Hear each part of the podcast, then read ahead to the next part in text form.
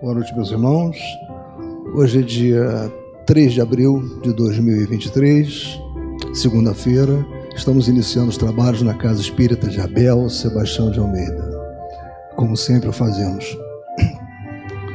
Rogando a Deus, nosso Pai de infinito amor e misericórdia, a Jesus, nosso querido e amoroso Mestre, amigo incomparável, amigo de todos os momentos, sublime peregrino do amor, que nos envolvam, estejam conosco em todos os momentos.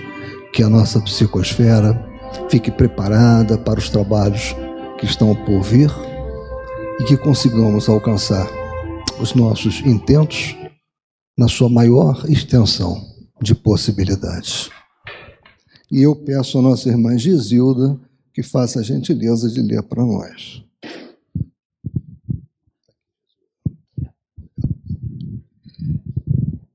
Então, meus irmãos, para a preparação do ambiente, faz uma página muito linda do, de Emmanuel. O livro é Ceifa de Luz e a psicografia do nosso querido Chico Xavier, que ontem completou muitos anos, no dia 2 de abril, desencarnou. Né? Então, glória e honra a esse homem, né, que através dessa obra fantástica psicográfica, consolou tantos corações e nos auxiliou nas lutas árduas da vida. Então, a página é mais alto. Se amais somente os que vos amam, qual é a vossa recompensa? Jesus Lucas 6:32. Evidentemente, é sempre fácil estimar os que nos amam, valorizar os que nos servem, apoiar os que nos aplaudem, alegrarmos-nos com aqueles que se regozijam com a presença, solidarizarmos-nos com os que nos seguem, louvar os que nos reverenciam, ajudar companheiros agradecidos e trabalhar com os que se afinam conosco. Em Jesus, porém, a vida nos impele a diretrizes mais altas. É preciso desculpar os ofensores e orar por eles, compreender os que nos desajudem, respeitar os que nos desaprovam, abençoar quantos nos criem problemas, prestigiar as causas do bem de todos, ainda quando partam daqueles que não nos comunguem os pontos de vista, admirar os opositores naquilo que demonstram de útil, utilizar os irmãos indiferentes ou incompreensivos e contribuir nas boas obras junto daqueles que nos desconsiderem ou hostilizem. Como é fácil de anotar, tudo agrada quando se trata de agir segundo os padrões de vivência que nos lisonjiem a personalidade.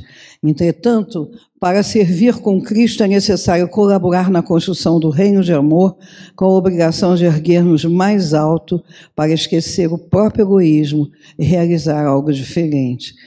Então, é, é isso, essa frase aqui é preciso desculpar os ofensores, orar por eles, Onde está contido isso? Nessa maravilha sintética, nessa, nessa prece que toca o nosso coração, que é o Pai Nosso. Perdoa os ofensores, aqueles que nos ofendem. Né? Na mesma, nós devemos perdoar para que nós possamos ser perdoados também. Isso é um exercício. Né? O, essa, é, o perdão é um, um exercício delicado, que às vezes a gente falseia o pé, mas libera a alma de uma toxina brutal e é preciso que a gente possa fazer isso ainda em vida, conviver com. Não é o diferente no sentido de ser algo, não, naquele que muitas vezes não comunga dos nossos. Isso, às vezes, na família, é uma grande tônica, é um grande exercício. Então, que possamos não somente amar o que nos ama, mas que isso tenha uma amplitude muito grande de amar os que discordam de todos nós. Então, vamos lá.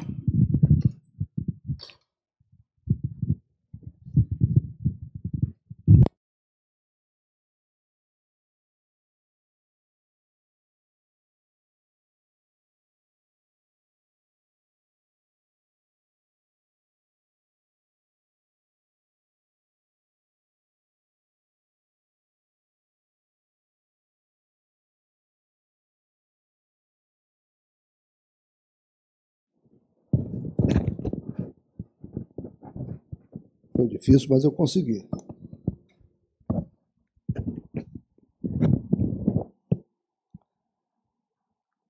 Bem, meus irmãos, então, hoje coube a mim a continuação dos nossos estudos do Evangelho segundo o Espiritismo. O texto que foi lido, ele resume de uma forma magistral tudo que nós vamos, na verdade, tratar, né? a parte central né? do, do, do que nós vamos é, discutir aqui. E interessante o que a Gesilda colocou agora no final, nessa avaliação que fez, né? O perdão liberta. Né? Então, temos que ter sempre isso em mente. O perdão liberta. Então, o nosso tema é a indulgência.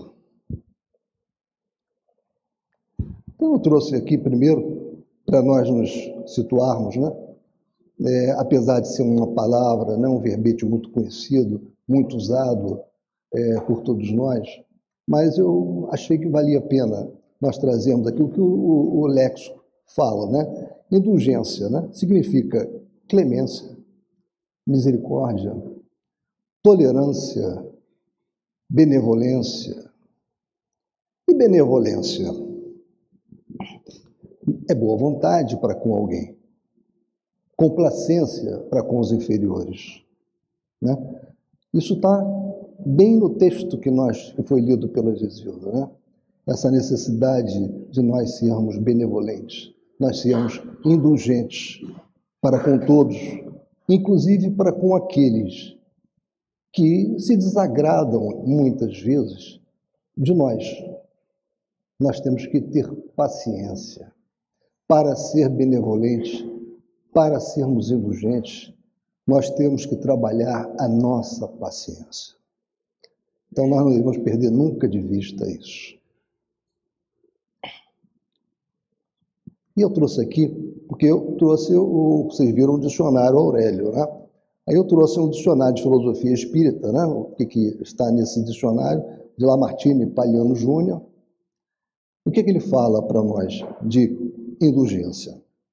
Clemência, misericórdia, tolerância, benevolência, perdão, sentimento doce e fraternal que todo homem deve alimentar para com seus irmãos em humanidade, perdoando as ofensas e ainda esclarecendo o ofensor, para que supere a sua infantilidade espiritual. Por enquanto, nós ainda não chegamos no texto do Evangelho segundo o Espiritismo. E eu achei essa frase de André Luiz muito boa, achei que cabia perfeitamente aqui no nosso, nosso estudo. A indulgência é a caridade vestida de silêncio. Então, indulgência é caridade. E nós sabemos como é importante, como na verdade é fundamental a prática da caridade. Né?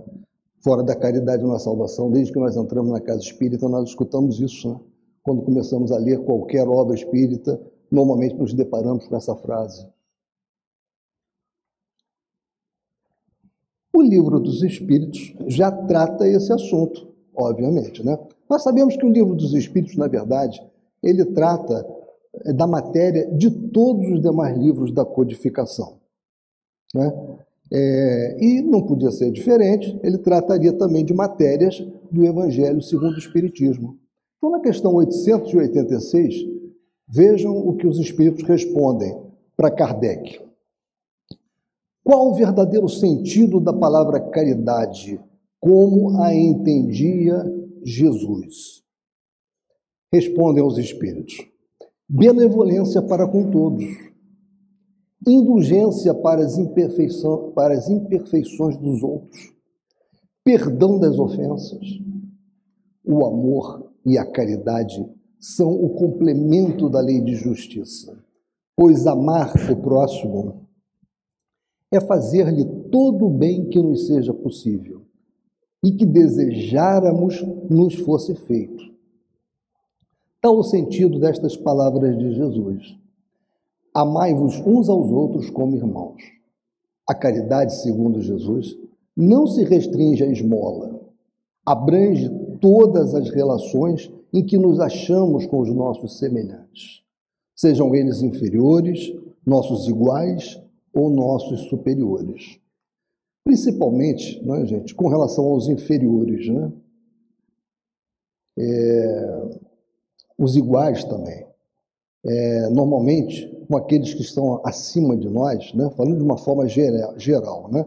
é mais fácil nós sermos indulgentes é mais fácil nós termos um pensamento mais benevolente, É? Agora, imperfeitos como somos, normalmente é muito mais difícil nós temos esta mesma indulgência, esta mesma tolerância para com quem está abaixo de nós, segundo nós entendemos, né? seja no extrato social, seja em termos culturais, enfim, aqueles que, segundo o nosso conceito, estariam abaixo de nós, seja em, considerando aspectos financeiros. Então ele diz: a caridade, segundo Jesus, não se restringe à esmola, abrange todas as relações em que nos achamos com os nossos semelhantes, sejam eles nossos inferiores, nossos iguais ou nossos superiores. Ela nos prescreve a indulgência, porque a indulgência precisamos nós mesmos e nos proíbe que humilhemos os desafortunados, contrariamente ao que se costuma fazer. Apresente-se uma pessoa rica e todas as atenções e deferências lhe são dispensadas. Se for pobre, toda gente como que entende que não precisa preocupar-se com ela. No entanto, quanto mais lastimosa seja a sua posição, tanto maior cuidado devemos, ter, devemos pôr em lhe não aumentarmos o infortúnio pela humilhação. O homem verdadeiramente bom procura elevar aos seus próprios olhos aquele que lhe é inferior, diminuindo a distância que os separa.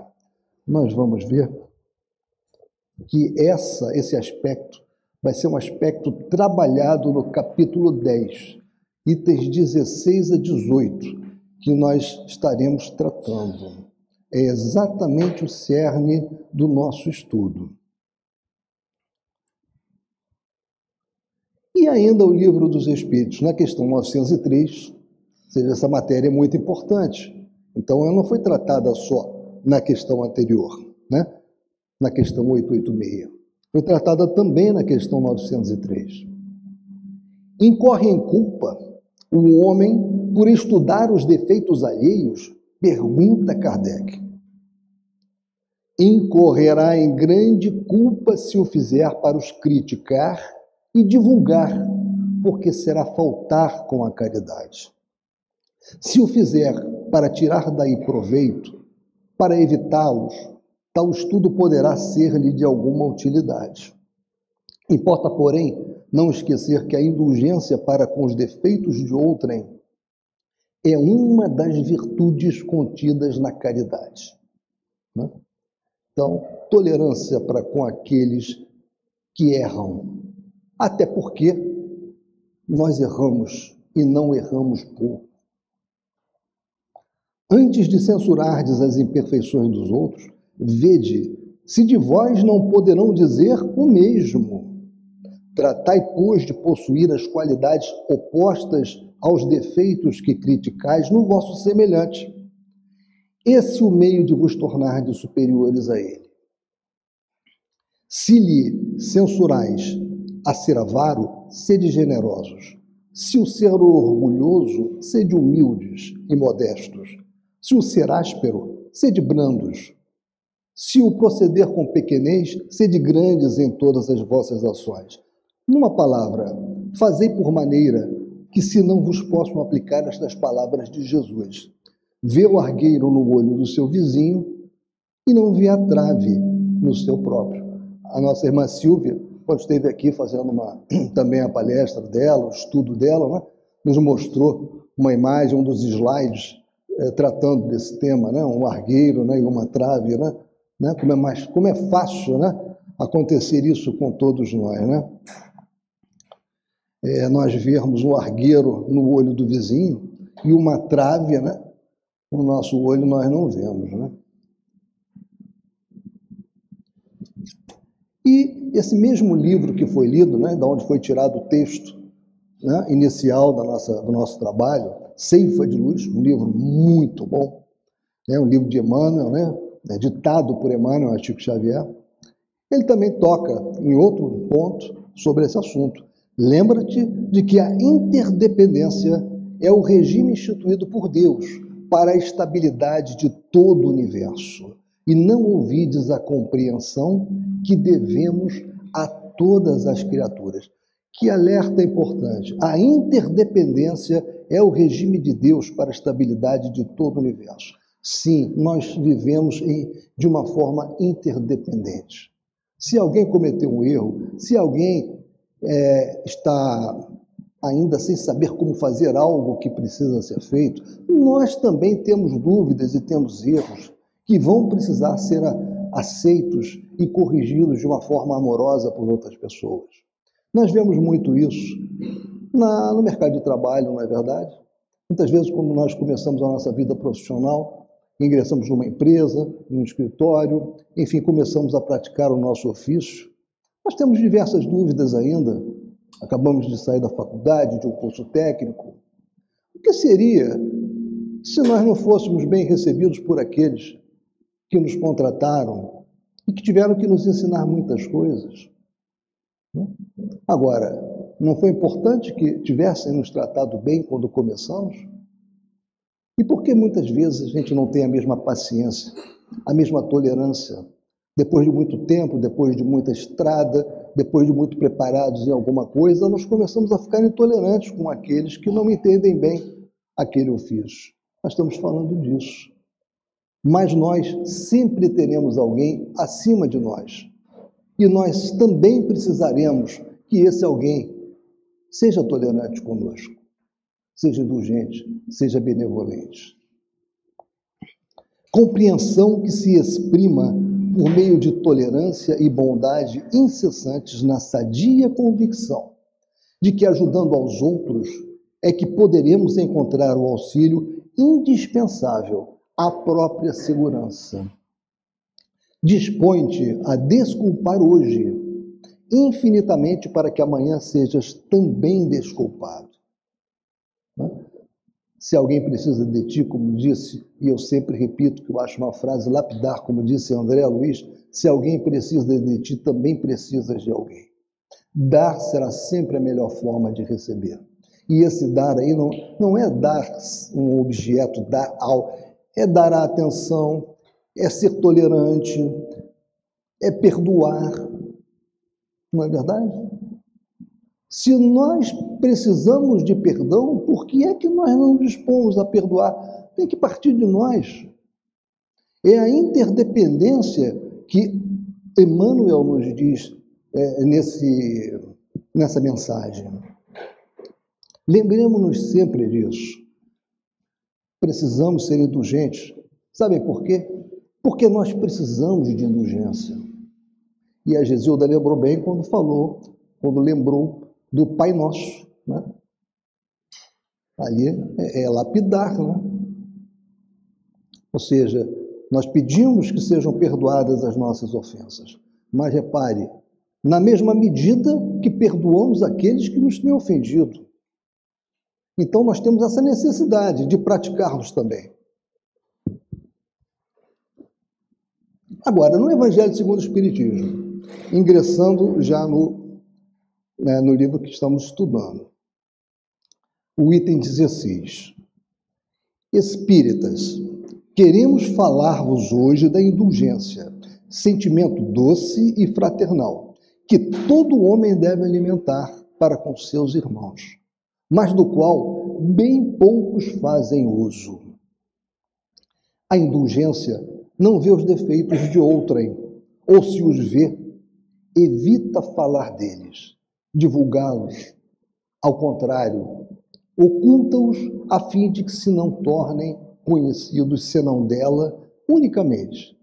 E se a malevolência os descobre, tem sempre pronta uma escusa para eles. Escusa plausível, séria, não das que com aparência de atenuar a falta, mas a evidenciam com pérfida intenção.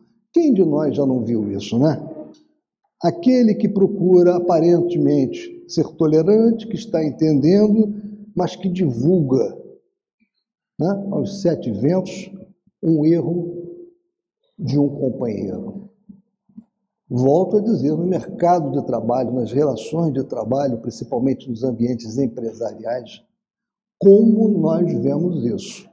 Aqueles que aqui tiveram ou têm essa experiência de ainda estar em ambientes empresariais, É, infelizmente, vem que isso ainda é algo que ocorre demais. Né? Aquele que vê um erro, aparentemente ele entende, tá, tenta corrigir, mas quando você vai ver, ele está divulgando aquilo. É sobre isso que nós estamos falando. Isso não é ser indulgente. Isso não é ser tolerante. Isso é ser pérfido. A indulgência jamais se ocupa com os maus atos de outrem, a menos que seja para prestar um serviço. Mas, mesmo neste caso, tem o cuidado de os atenuar, tanto quanto possível. É claro, nós não podemos pactuar com o mal. Nós temos que trabalhar incessantemente para bloquear o mal, para cingir o mal e fazer com que ele desapareça. Né? Então, que, por isso que os Espíritos nos orientam e dizem assim, tanto quanto possível. Há momentos em que nós temos que realmente evitar que algo se propague e sermos mais enérgicos. É uma questão de bom senso, coisa que Jesus mostrou o tempo todo para nós. Kardec o tempo todo mostrou bom senso em tudo que fez. Não faz observações chocantes, não tem nos lábios censuras, apenas conselhos e as mais das vezes velados. Quando criticais, que consequência se há de tirar das vossas palavras? Há de que não tereis feito o que reprovais, visto que estáis a censurar? Que valeis mais do que o culpado? Ó oh, homens, quando será que julgareis os vossos próprios corações, os vossos próprios pensamentos, os vossos próprios atos, sem vos ocupardes com o que fazem vossos irmãos? Quando só tereis olhares severos sobre vós mesmos? A nossa irmã Silvia, lembrando, porque ela tratou também desse assunto, né? Os assuntos, existe uma transversalidade muito grande nos capítulos né, do Evangelho segundo o Espiritismo. Então, em itens anteriores, você trabalha em itens posteriores e vice-versa. E ela lembrou a passagem da mulher adúltera, que estava para ser apedrejada, né? É uma passagem muito assim importante da Bíblia, onde Jesus mostrou ali para todos que o cercavam e desejavam né, matar aquela mulher com pedradas, quando ele perguntou para eles, mostrou a necessidade da tolerância, e também como todos ali eram imperfeitos, ele fez a pergunta: quem estiver sem pecado, atire a primeira pedra, porque todos queriam ali atirar aquela pedra. Né? E mais do que isso, eles estavam, é, como era normal, querendo colocar Jesus em situações muito complicadas, porque a lei mosaica estabelecia o apedrejamento né, para a mulher adúltera. Então, se ele dissesse que não é para apedrejar, ele estaria indo ao, é, de frente, batendo de frente com a lei mosaica. Né?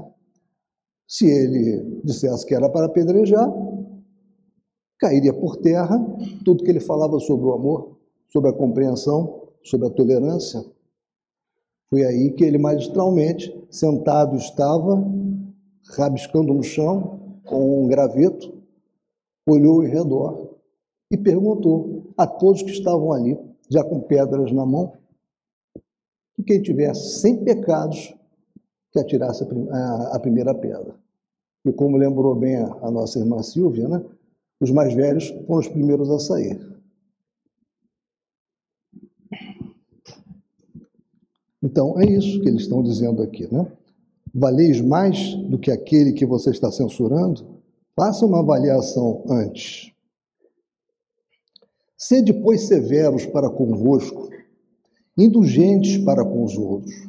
Lembrai-vos daquele que julga em última instância, Deus, que vê os pensamentos íntimos de cada coração e que, por conseguinte, desculpa muitas vezes as faltas que censurais, ou condena o que relevais porque conhecendo o móvel de todos os atos, porque conhece, desculpe, o móvel de todos os atos. Lembrai-vos de que vós, que clamais em altas vozes, anátema, tereis, quiçá, cometido faltas mais graves, Sede indulgentes, meus amigos, porquanto a indulgência atrai a calma, ergue, ao passo que o rigor desanima, afasta, irrita. E normalmente nós erramos muito nos nossos julgamentos. Né? Quando nós avaliamos o erro dos nossos irmãos e partimos para julgá-los, nós erramos muito. Então nós temos também que ser muito cautelosos em função disso. Em função desses erros, que são muito comuns em nós, erros de julgamento, onde entram todas as nossas imperfeições, eu peguei aqui nessa obra que eu sempre cito, O Espírito da Verdade, são vários autores, autores diversos, obra essa psicografada por Chico Xavier e Valdo Vieira. É uma obra que ela ajuda muito a estudar o Evangelho segundo o Espiritismo. Né? Ela faz parte de uma sequência de obras, né? que uma delas está vinculada ao Livro dos Espíritos, a outra vinculada ao Céu e Inferno, a outra vinculada ao Livro dos Médios, Seara dos Médios, por exemplo, e essa vinculada ao Evangelho segundo o Espiritismo. Tem uma, uma passagem aqui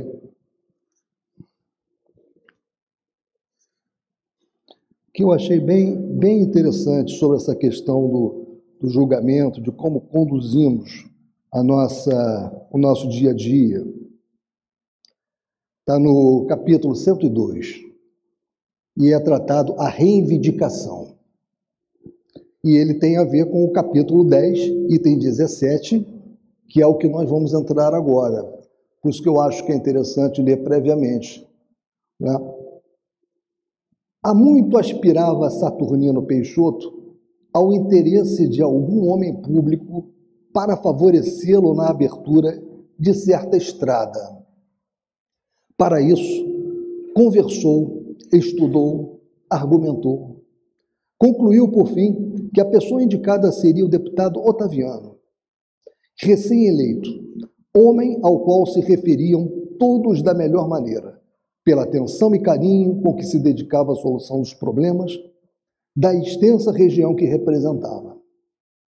Depois de ouvir o escrivão da cidade, Saturnino redigiu longa carta memorial minudenciando a reivindicação. E ficou aguardando a resposta. Correram dias, semanas, meses, nenhum aviso. Revoltado, Saturnino começou a exprobar a conduta política do deputado, que nem sequer lhe respondera a carta. Sempre que se lembrava do assunto, criticava o político, censurando acremente, a envolver todos os homens públicos em condenação desabrida. Nada valiam condenações da companheira, Dona Estefânia, espírita convicta, que lhe pedia perdoar e esquecer. Transcorreram três anos, até que a solicitação caducou. Saturnino, obrigado a desistir da ideia, guardou, contudo, profundo ressentimento do legislador que terminava o mandato. Certo dia, porém, revolvia os guardados da velha prateleira no escritório, quando encontrou, surpreendido, entre livros e papéis relegados à traça, o memorial que escrevera ao deputado, dentro de envelope sobrescritado, selado e recoberto de pó. Saturnino se esquecera de enviar a carta. Essa é uma mensagem de Hilário Silva. Então se veja, ele teceu críticas acerbas àquele político, àquele deputado. Ele ficou aquele período todo do mandato revoltado, emitindo vibrações ruins, sofrendo os efeitos das vibrações que emitia, quando na verdade ele tinha se esquecido de mandar a carta e isso é o nosso dia a dia. Quantas vezes nós adotamos uma postura de crítica, de, de julgamento, com base em algo que, quando nós vamos ver, tínhamos deixado de avaliar, que seria fundamental para entender. Então, meus irmãos, vamos entrar no item 17. Sede indulgentes com as faltas alheias, quaisquer que elas sejam. Não julgueis com severidade senão as vossas próprias ações, e o Senhor usará de indulgência para convosco. Como de indulgência houverdes usado para com os outros. Né? É a mensagem do Pai Nosso que a nossa querida Gisilda lembrou. Sustentai os fortes, animai-os à perseverança, fortalecei os fracos, mostrando-lhes a bondade de Deus, que leva em conta o menor arrependimento. Mostrai a todos o anjo da penitência, estendendo suas brancas asas sobre as faltas dos humanos e velando-as, assim, aos olhares daquele que não pode tolerar o que é impuro. Eu também separei para vocês uma passagem muito interessante desta obra, Estante da Vida. Uma obra muito interessante de Irmão X, né, Humberto de Campos, psicografada por Chico Xavier. E ela está no capítulo 16. O malfeitor. Vejam que isso acontece no dia a dia. Né? Isso que eu vou ler para vocês eu, pelo menos, na, meu, na minha vida profissional, já vi acontecer muito. E eu acho que vocês também já viram. Terminada que foi a tarefa de evangelização no templo espírita, a que emprestávamos concurso fraterno, seja o espírito, né? Acompanhei Anísio Terra, amigo espiritual de muito tempo, que me dissera estar encarregado por alguns instrutores de socorrer um moço obsesso, ameaçado de colapso nervoso naquela mesma noite.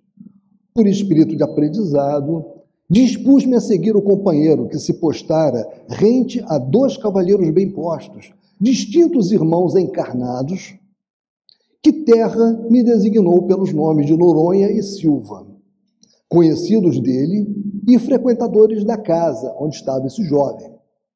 Atento ao hábito de cooperar, sem perguntar, acomodei-me ao lado de Anísio no ônibus que levava os dois senhores, que passaram a entretecer curioso diálogo.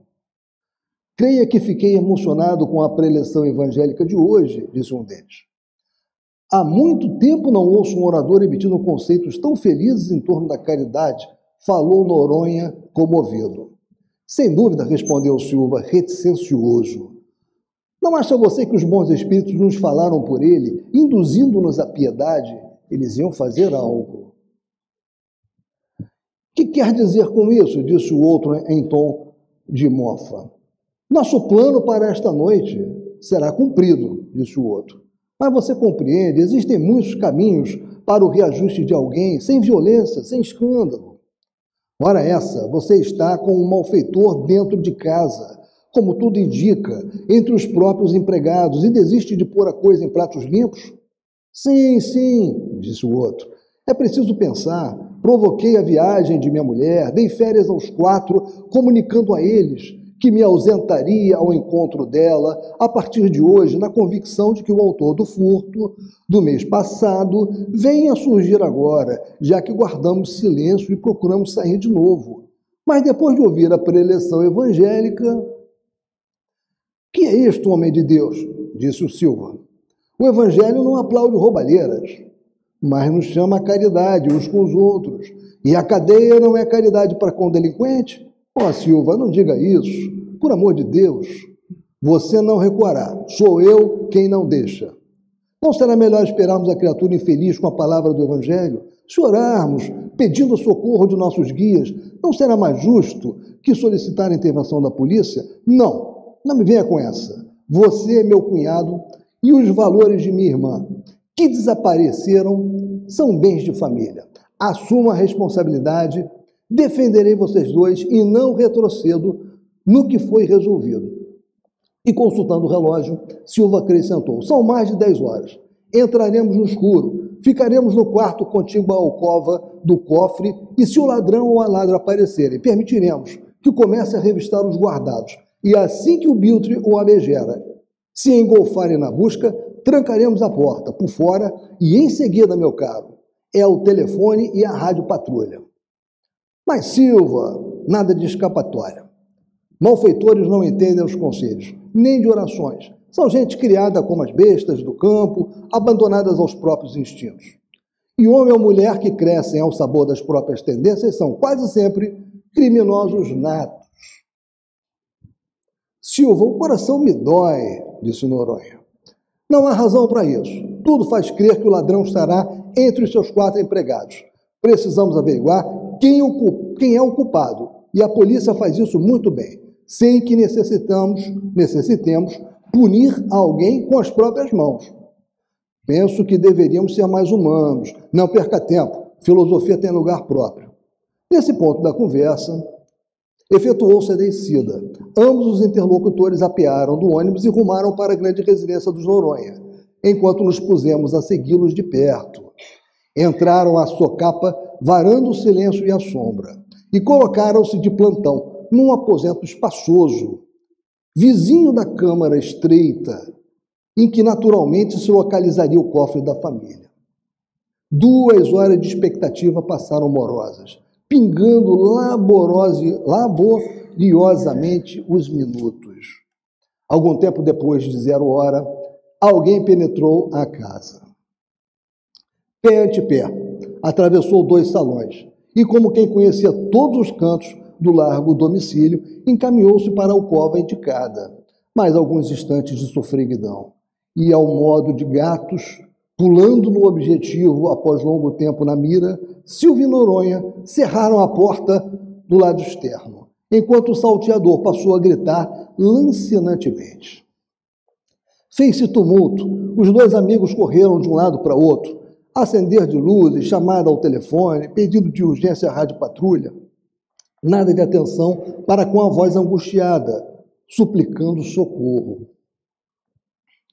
Noronha, sensível, mostrava-se acabrunhado, ao passo que Silva, em agitação, saiu à porta de entrada, rogando a colaboração de populares, preparando espetaculosamente a recepção das autoridades.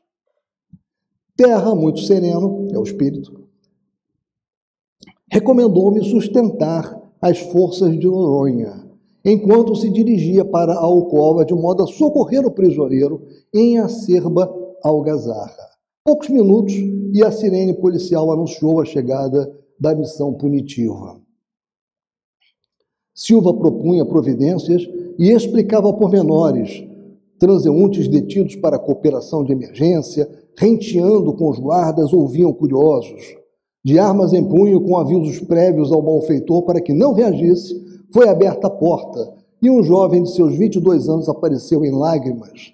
Avistando Silva, atirou-se-lhe aos braços, clamando em desespero: Socorro, socorro, meu pai!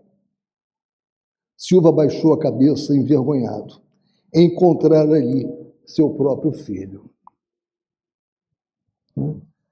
É, vejam, é, essa mensagem de Humberto de Campos, é claro, é uma, é, é uma mensagem genérica, né? Mas quem de nós não viu já coisa parecida, mudando personagens, mudando, evidentemente, o cenário, mas coisas parecidas com essa. Né? Erros tão crassos, né? por causa de julgamentos errados nós precisamos ter muito cuidado com nossos julgamentos antecipados. Nós fazemos isso com muita facilidade.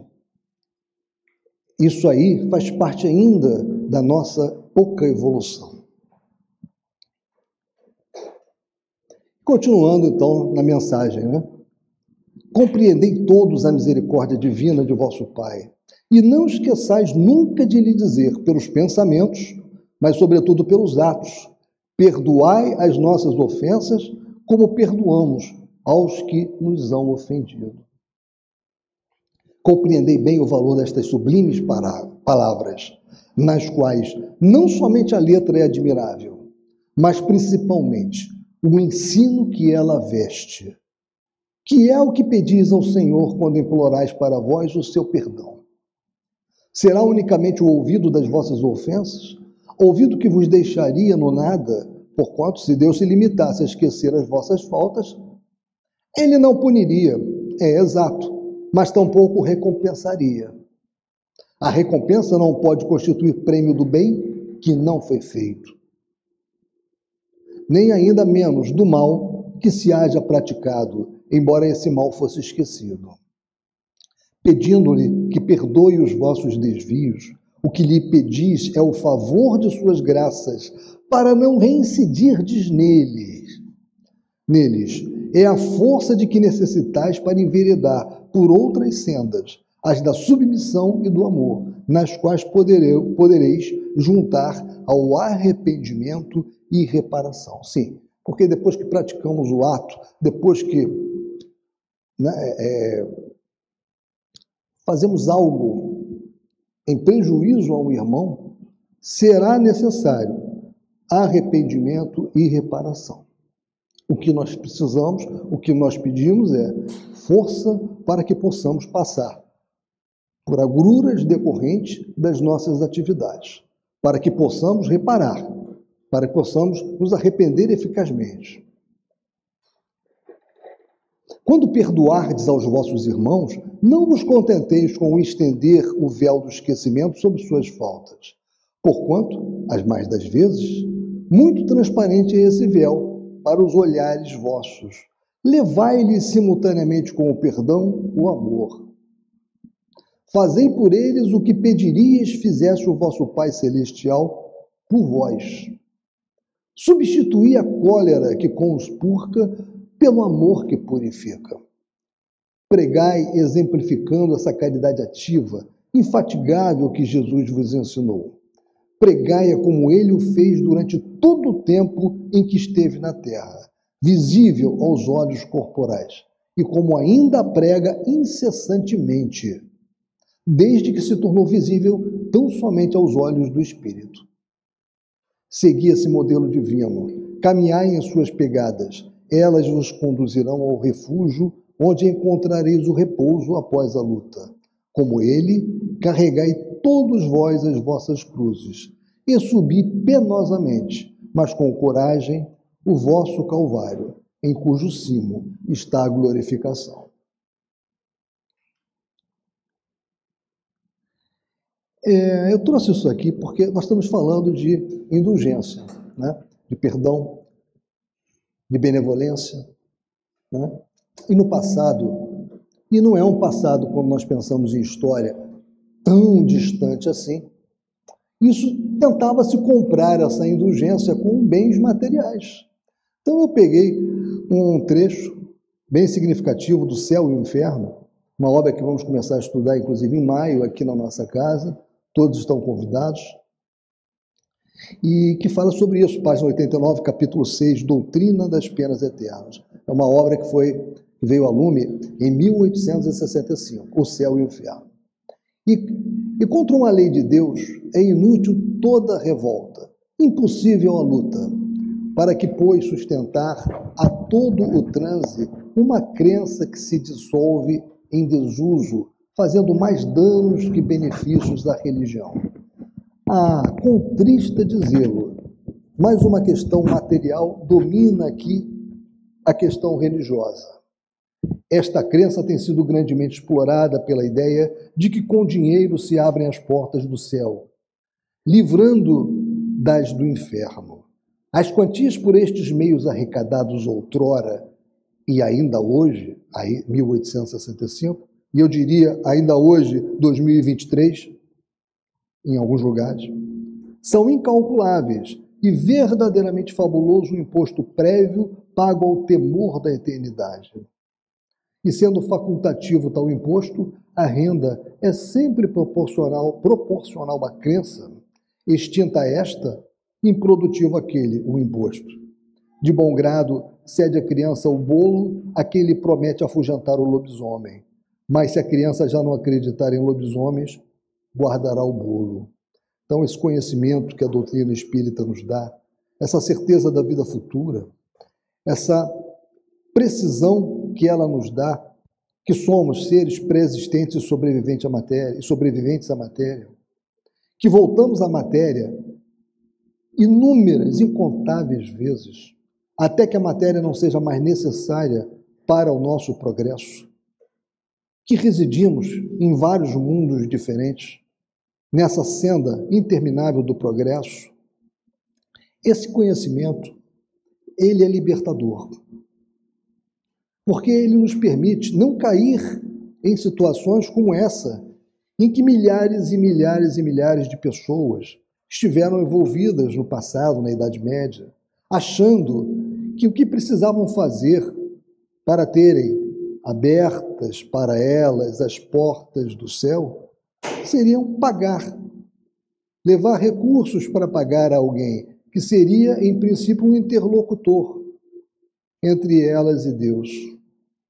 Mas se nós prestarmos atenção, isto não foi só na Idade Média, não foi só naquela época, 1865, né, que ainda acontecia, mas hoje, infelizmente, quando nós analisamos a sociedade, não digo só a sociedade brasileira, mas a sociedade, na verdade, no mundo, práticas desse tipo ainda aparecem. Felizmente, nós temos essa doutrina libertadora, né? que nos explica né, é, o sentido da vida. E o item 18, que é o nosso último item. Caros amigos, sede severos convosco. Então, o tempo todo ele, eles nos alertam para isso. Né? Nós precisamos de severidade com relação a nós mesmos. O julgamento tem que começar conosco. E isso é muito difícil. Nós nos julgarmos, mas nós nos julgarmos mesmo, é muito difícil. É esta uma prática da santa caridade, que bem poucas pessoas observam. Todos vós tendes maus pendores a vencer, defeitos a corrigir, hábitos a modificar. Todos tendes um fardo mais ou menos pesado a alijar para poder desgalgar o cume da montanha do progresso. Por que então, a vez de mostrarmos tão clarividentes com relação ao próximo e tão cegos com relação a vós mesmos?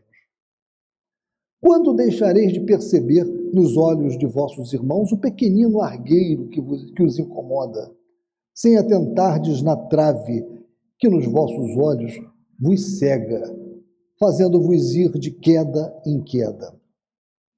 Crede nos vossos irmãos os espíritos. Todo homem bastante orgulhoso para se julgar superior, em virtude e mérito aos seus irmãos encarnados, é insensato e culpado. Deus o castigará no dia da sua justiça. O verdadeiro caráter da caridade é a modéstia e a humildade, que consiste, consistem em ver cada um apenas superficialmente os defeitos de outrem e esforçar-se por fazer que prevaleça o que há nele de bom e virtuoso.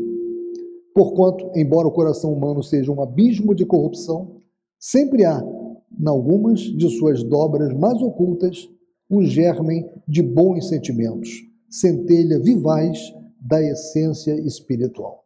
Ou seja, procurar procurarmos ver o que de melhor cada um que convive conosco tem.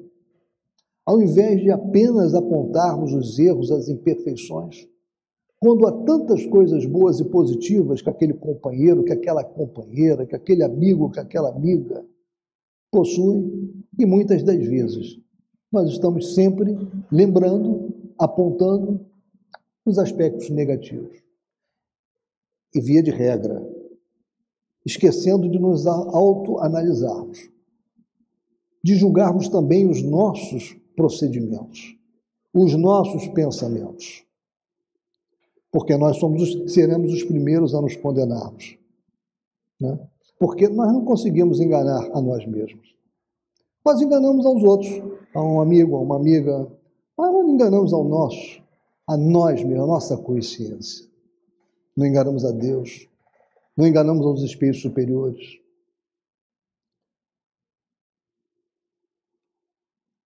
Espiritismo, doutrina consoladora e bendita. Felizes dos que te conhecem e tiram proveito dos salutares ensinamentos dos Espíritos do Senhor. Para esses, iluminado está o caminho, ao longo do qual podem ler estas palavras que lhes indicam o meio de chegarem ao termo da jornada. Caridade prática, caridade do coração, caridade para com o próximo, como para si mesmo, como para si mesmo. É, nós precisamos também ser caridosos para conosco. Numa palavra, caridade para com todos e amor a Deus acima de todas as coisas. Porque o amor a Deus resume todos os deveres. E porque impossível é amar realmente a Deus sem praticar a caridade da qual fez ele uma lei para todas as criaturas. A caridade é uma lei para todas as criaturas. Aí eu tirei também de um livro, hoje, né, é, ditado por Emmanuel, a Chico Xavier, essa, esse pensamento. Ninguém pode viver sem a indulgência dos outros. Mas para exercer com sinceridade a indulgência para com os outros, é necessário saibamos colocarmos no lugar deles. Então, sempre que nós formos fazer uma, uma crítica, uma avaliação sobre o comportamento, é muito importante nós analisarmos todo o contexto em que aquela pessoa está. Qual é o momento que ela está vivendo, que agruras ela está passando, quais são as influências externas que ela está tendo e o que nós faríamos se estivéssemos naquela mesma situação.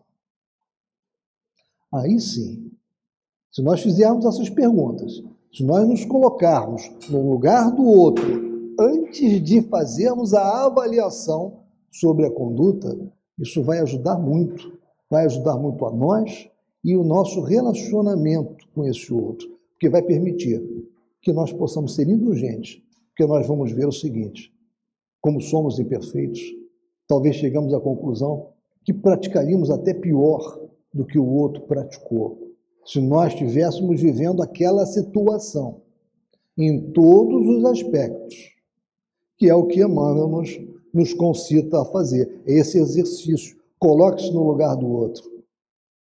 Antes de julgar esse outro.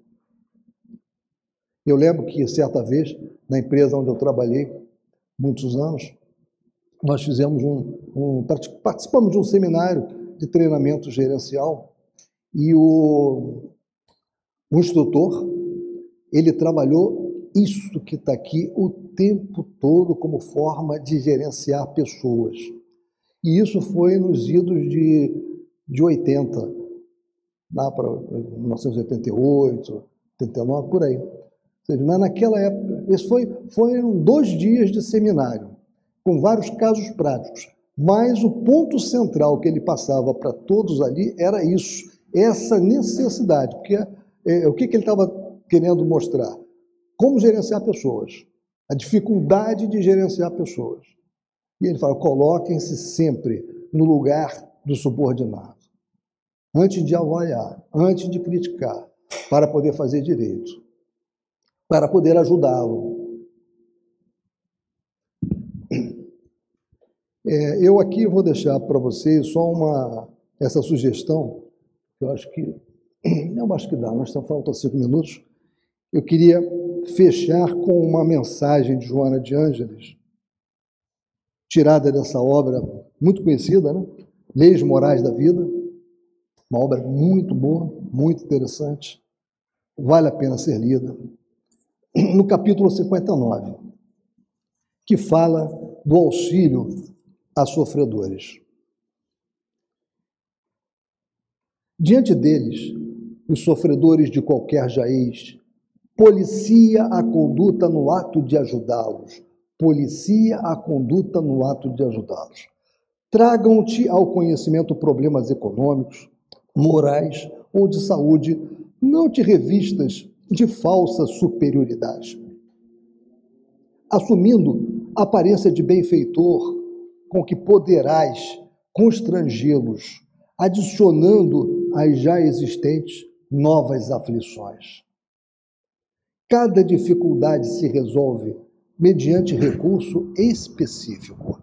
Não os padronizes, igualando suas dores somente porque façam parte da imensa massa de padecentes da terra. Este deseja externar aflições e receber amizade. Aquele anseia por socorro imediato, através do pão ou do medicamento, e talvez, no desespero em que se vê colhido, não disponha das palavras próprias, fazendo-se impertinente, rebelde, inquieto. Esse ferido nos dédalos da alma por dados venenosos está prestes a sucumbir e necessita de um amigo. Aquele outro, desarvorado por inquietações psíquicas e emocionais, perdeu o contato com a realidade objetiva e desvaira, ansiando por alívio. Propõe-te solidariedade e alcança-os com os teus sentimentos fraternos. Não os objurgues, amargando o pão que por acaso disponha para ofertar-lhes. Nada lhes exijas em face da moeda ou da palavra que lhes distendas. Se te escassearem meios externos com o que lhes diminuas as penas, recorre ao auxílio espiritual sempre valioso. A prece, a água fluidificada, o passe para a restauração das suas forças. Sempre possuis algo para doar. Importante nós lembrarmos disso. Sempre possuímos algo para doar. Nem que seja o nosso ouvido, a nossa atenção. E às vezes isso é o mais importante. Há quem ajude avinagrando a linfa da generosidade. Muitos confortam e reprocham simultaneamente. Diversos socorrem e advertem, chamando a atenção para a dádiva que dispensam. Uns abrem os braços à dor, mas não ocultam o enfado, a saturação logo nos primeiros tentames. Isto quando não exteriorizam o azedume e a censura rude. Estão na provação hoje os que não souberam utilizar-se dos bens da vida com a necessária correção do passado. Sofrem os que iniciam o processo evolutivo por meio da dor, burilamento. Batem-te a porta, buscam-te o socorro, pedem-te compreensão, não lhes recuses o amor. Jesus recomendou, com a sua autoridade inconteste, batei e abri-se-vos-á Buscai e achareis. Pedi e dar-se-vos-á. Se esperas encontrar à tua disposição a misericórdia, a misericórdia divina, amanhã, se esperas encontrar à tua disposição a misericórdia divina amanhã, se agora o mensageiro dela em relação aos que te batem à porta, te pedem e te buscam, executando o mais meritório esforço na caridade, sem jaça, dar e dar-se sempre sem limite. Essa é a mensagem. Caridade é isso. Eu me lembro que, eu acho que eu tenho nesse livro, às vezes eu guardo algumas, alguns artigos que eu vejo no jornal, eu não sei se está aqui. Se eu encontrar, eu vou ler para vocês um artigo da década de 80, bem pequenininho, mas que na época me constrangeu muito mas eu não estou achando aqui, eu vou deixar para a próxima oportunidade. Eu tenho essa mania de botar nos livros algumas coisas, e aí, né?